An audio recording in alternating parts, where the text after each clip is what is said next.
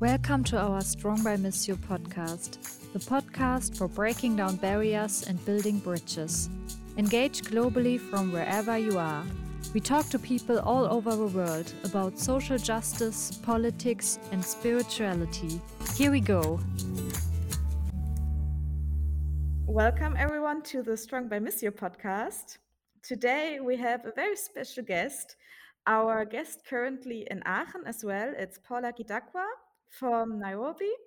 And yeah, I would give directly to Paula to introduce herself.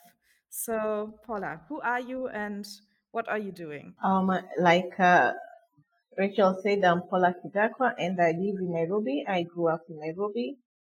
And uh, currently, my work is involved with girls who have uh, not had the opportunity to uh, upgrade their education or just go from secondary level so I stay with them and mentor them. That's what I'm currently doing.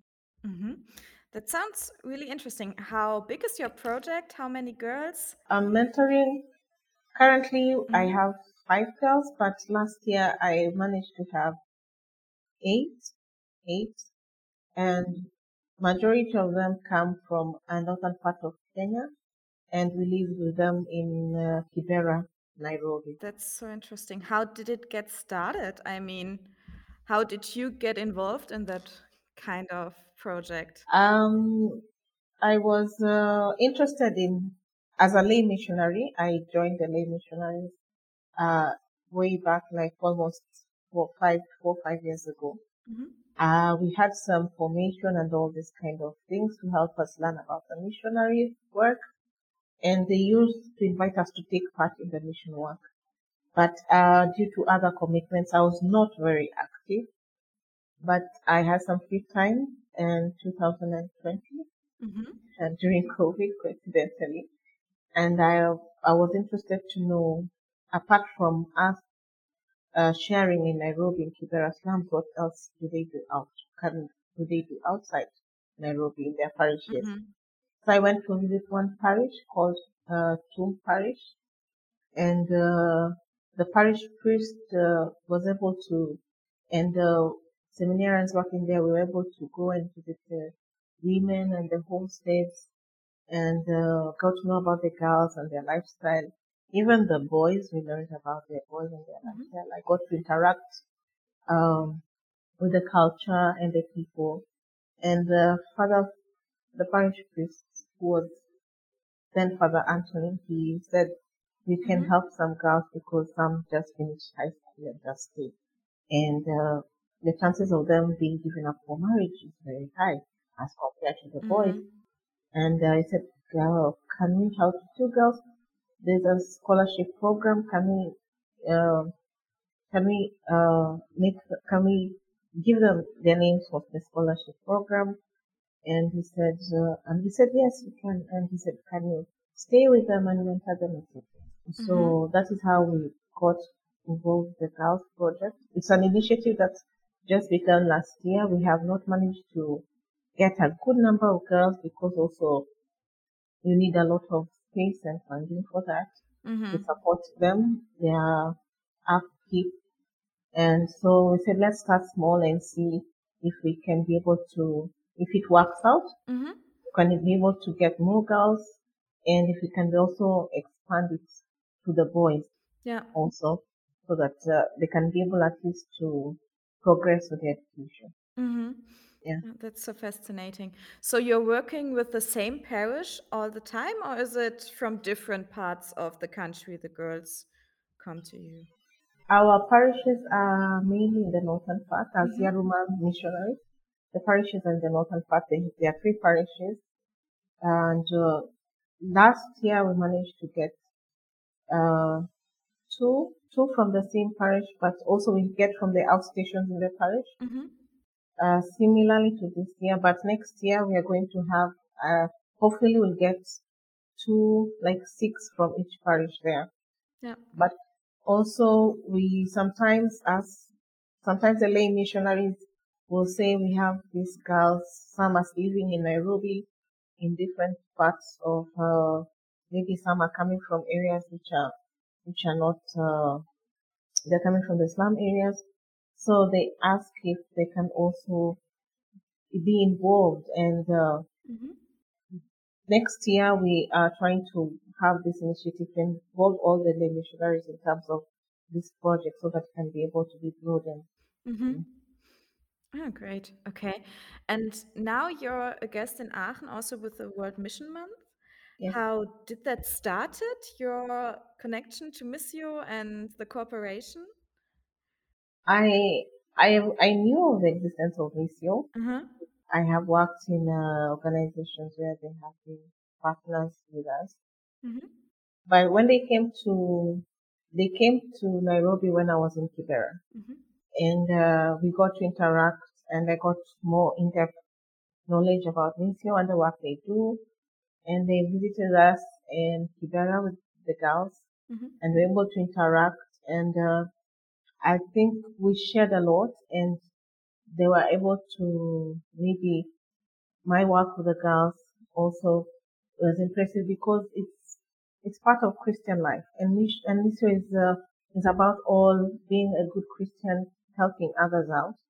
And I think maybe my experience is is uh, one that not only myself or Missio, one that can be shared with others out there to learn how to live a Christian life with others, have an impact on Mhm. people who do not have the opportunity that I had because I I took this opportunity because I knew I had an experience. I was able to go to school and be able to learn and uh, progress my education. Mhm. But the girls, the people, maybe also in Kibera, if you was were to encounter, like I have encountered some young people there, they don't have the opportunity Mhm. to be mentored, somebody to journey with them in terms of how they're going to uh, use their talents, use their capabilities Yeah. To progress their life and to live a good life. Mhm. So I think this is an opportunity for Missio and I to partner and to share experiences and maybe also it has an impact in the church in Germany. Yeah, definitely. people people learn how to share what they have with others. Mhm. Yeah. Just like Missio is doing with the rest of African world. Yeah. Okay. And how can I, I don't know, how can I picture it if you're mentoring the girls? What does it what does it involve? How is your daily life? Uh, my daily life with them is, uh, I make sure that, uh, they have food to eat, Mhm. there's water. Sometimes we have a challenge in- with water in Kibera, so, uh, I, we have to make sure there is water in the house. There's electricity in the house. There is food, shopping, and they are cooking. And sometimes we work together in making sure that the house is clean, the area we're living in is clean and uh, check on them on the schooling if the school needs some guidance or they need to approach me in terms of their academic performance, their, their character and behavior in school. They call me. I go to the school and maybe share with the teachers. And if they have, if they have some challenges, like I see they're probably not doing something that is not good, I sit down with them, I talk to them Mhm. as a group or I talk to them individually. We have sessions where I correct them if they're doing wrong or I mentor them. I advise them on Mhm. what to do and decisions they make in life and just uh, having them see that they need to their their mindset has to be broadened. They have to um, see this as an opportunity for them to take a greater step in life. Yeah. Okay. So you basically do everything at once. It sounds like really a lot. Are you um, are you struggling sometimes with your work? Because I just imagine that it is really exhausting sometimes to just do so much. Not not really. It's not really exhausting because Mhm. I have. I'm also teaching them to be responsible in Yeah. that I don't do any everything for them. I don't. We have duties in the house Mhm. where each one has a day in which they prepare the meals. Mhm. Uh, we have areas where they have divided themselves the work that they need to do in the house. Those who want to participate actively in the local parish there, I give an opportunity to do so. You, you make a decision of what you want to do or what do you want to do. Do you want to be in the choir like me? Yeah. I say, yes, you can join the choir. Do you want to be in the youth group? And also they have, uh, they, some of them do this, uh, beadwork, the Mhm. beading, the, they call them the shangas. So I, instead of staying idle, I say those who are able to do that, you can, you can make the shangas and, ah, you can, because, because some people request them, you can make and you, they like pay a little amount for it. So it helps them also to learn how to be sustainable Mhm. by themselves. Yeah. Yeah. Okay, so that you also build something for them for the future. Yes. Ah, that's so great. Okay. And I'm just imagining how we can also learn a lot from a project of that like that because it has such a holistic approach. You're going to the different dioceses and parishes later on in during the mission month. What is something you feel like we could also learn from each other? So the German and the Kenyan youth maybe, how can we exchange our experiences? Uh, the experience, it's, we have all different uh, situations, realities in the city of, uh, you know, the cities in the dioceses in Germany and in Nairobi. Nairobi is just a vast city because if you look at the girls, despite the fact they come from a different uh, environment in northern Kenya, Mhm. when they come to Nairobi, they also interact with the young people there in their school, in their class. They share ideas, they share things, uh, and some some might be influenced negatively, some might be influenced positively. Mhm. And uh, you now they start living a lifestyle like uh, other youth in Nairobi, and this happens also in cities in like in Germany where people come from different places and they commune together, they live together, they adapt each other's cultures and Mhm. behaviors, and uh, sometimes young people they get drawn by various things that they think are cool and exciting for them, and I think uh, like what the process is sustainability called for, I think the youth just need to be listened to, whether they're in Nairobi, whether they're in Germany. They need to be listened to, they need to be mentored, they need to be guided because most of the time they think they know what they want. They think they know which, which direction to go, but they need somebody to guide them and tell them, you know, this is not right or and explain to because Mhm. sometimes we have a challenge because I have seen it in the parish uh, parishes in Nairobi. They want to do this and you say it's not liturgically correct, it's not this and that. Sometimes they feel like, oh, they don't want to listen to us. Mhm. But they they don't have somebody to say, you know what, this is how mass is supposed to be, this is how these things are supposed to go. And uh, instead of rebelling, they are coming together, understanding, oh, yeah, you're right, this is what is supposed to be. Mhm. So in sharing my experience and being in Germany, in the uh, going to the diocese, having been uh, around and seeing that maybe it's the experience can be can we learn to listen to each other? Can we learn to bear with each other? Because sometimes uh, as young people, um, they might be a little bit uh, difficult to understand because of the nature and uh, age group where they are in. So it is it's learning to be patient, Mhm. learning to be least to listen, learning to be uh, caring and concerned about their well-being, and uh, not making them feel like they're alone. Mhm. And this is something I learned with staying with the girls because uh, sometimes I have to repeat saying something several times, and they go like, ah, this is too, this is too much. But then after some time, I sit and say, okay, this is their age. This is the that there are things they are more inclined to to be comfortable with or Mhm. to to be attracted to. Um, instead of uh, doing something, uh, maybe your chores, you want to listen to, you want to see a video on TikTok, you want Mhm. to watch your movies.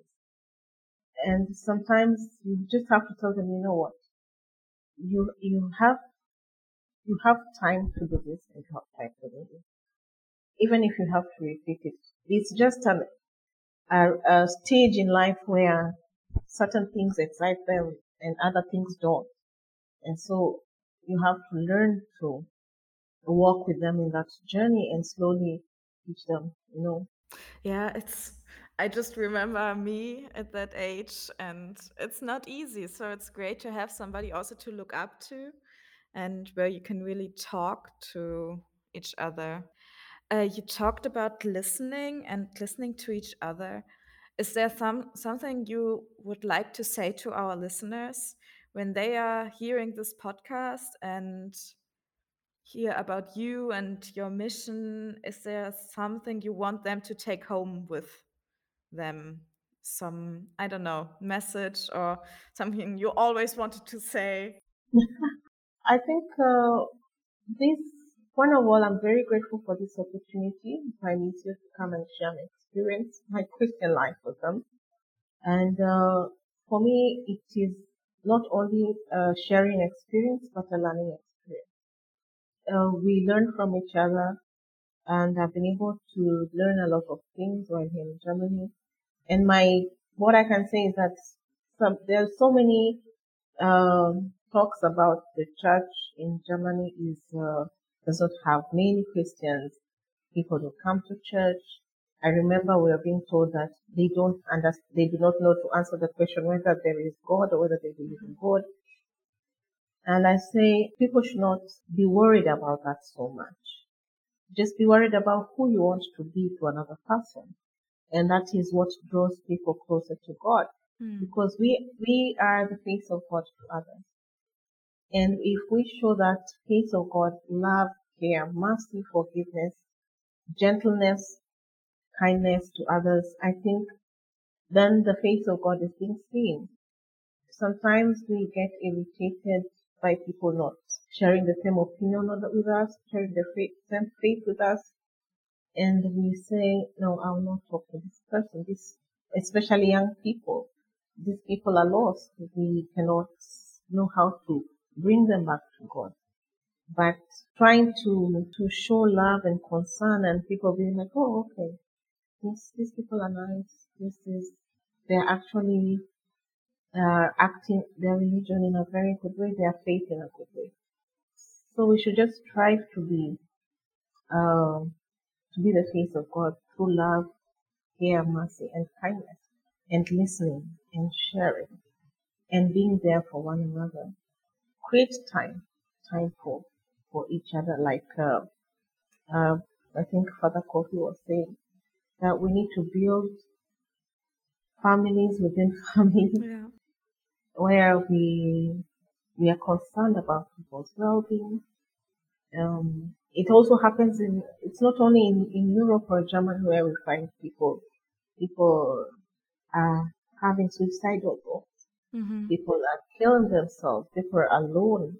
Some people are going crazy because of the pressure they have uh, from society to be a certain way, and that is where we we we fail as Christians. We want people to be in a certain way, to live a certain way, to abide by our rules and regulations, Mhm. and that is because you are forcing them to be like who they are not. Mm. And so the church in Germany should should uh, or the Christians who are listening to me, the people who are listening to me, despite their religious background, we just need to show love for one another. Yeah. That's the important thing. That's a very beautiful thought. I really like that. I can learn a lot from that personally as well. Yes. Um, yeah, I think I don't have a lot of questions left. I would really like to know from you what are your wishes for the future? For yourself, maybe personally, or for your project, for your girls? Uh, for myself, um, when I met, uh, when I, when the Missio team came to Kibera, Mm-hmm. They told me more about uh, Pauline, and uh, it gave me uh, motivation. She was a lay person, and she had the desire and will to help others, and that is why Missio is there uh, currently in different countries, and uh, that inspired me. And I said, okay, um, I don't want to be famous really, but mm-hmm. is my work, is my life going to have an impact on people where uh, at the end of the day, you need somebody's life better. Yeah. It doesn't have to be financially because many people focus on now we need to help to give a lot of money to people. But uh, sometimes just being there to them, to listen to them, to listen to them, mm-hmm. sharing a smile with somebody who seems to be very sad uh, so my aspiration is that in whatever I do, mm-hmm. whatever, whoever, whomever I interact with, may I have given a part of myself that makes them feel happy, joyful, and leave some positivity with them. With, with them, sorry. And for the girls, I have, I'm very proud because some of the girls that I uh, went through this process, this learning process. They did catering. The courses they do is catering mainly uh, at the moment. Uh, two of them have gotten a job and uh, I was speaking to them yesterday and they said they're, they're, they're happy that they're able to practice what they learned and they're doing well and mm-hmm. grateful. And like Father Kofi mentioned yesterday, some one of them is helping her family back home yeah, she's able to get something and send to her mother and her siblings. And so this is, I imagine if she was back in the village there, this would never have happened. So I'm proud of that. And I pray that the more people we help, the more girls we help, the more boys we, we help, they're able to not only, it's not only for themselves to, uh, to to grow and be sustainable and to progress in life, mm-hmm. but it also has an impact on the family. So it has a ripple effect yep. in that one person can help five people, those five people can also, and it becomes a blessing to many people. So I pray that as they, because some of them are finishing uh, next this week their exams and going for internship. Mm-hmm. I pray that uh, as they go out there, they're able to succeed yeah. and to be ambassadors of Christ wherever they, they go, wherever they go to work. And uh, I hope that we'll be able to build uh, the program, will be able to grow to incorporate more people. Mm-hmm. Yeah, not only in uh, certain areas, but in Nairobi and uh, elsewhere in Kenya, because the need is there. There are people who are suffering, who lack school fees, who lack education, whose parents are not able to provide them with the mentorship they, they need are many, are many. Mm-hmm. I mean, and if you think there are many young people are lost because of that. They don't have anything. So one of my dreams also is to have that impact to yeah. to bring people to be at least I was privileged to have parents who care for me and nurture me why can't I also be a blessing to others? Yeah, yeah that is. I don't know the third. That was a third one. No, no, it's. I think you answered everything.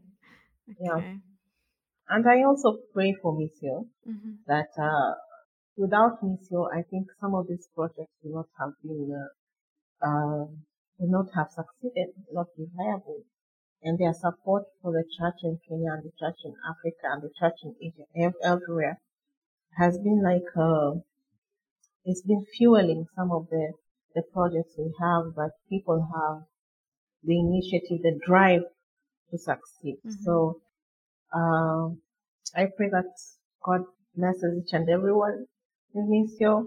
And I know Rachel, this is also a podcast, this podcast is also going to reach out to so many people and yeah, and it's also a blessing that people get to hear about our work, get to meet us, and get to share with us. Yeah. Yes. Thank you so much for taking the time and talking to us. Yes, it was so interesting. I love mm-hmm. to hear you speak with just so much enthusiasm and love for the children, for your community, and the work that you do. Thank you. Thank you so much. You're welcome. And I hope you have a great rest of your time in Germany and then a good fly back and all the best for your project and Oh, the girls. thank you very much and all the best to you too. Thank you. Strong by Missio is an international community project of young people at the Pontifical Mission Society Missio in Germany. If you want to be part of our community, follow us on Instagram and Facebook and send us a private message. Stay tuned, hear you soon. Or how Germans would say, wir hören uns.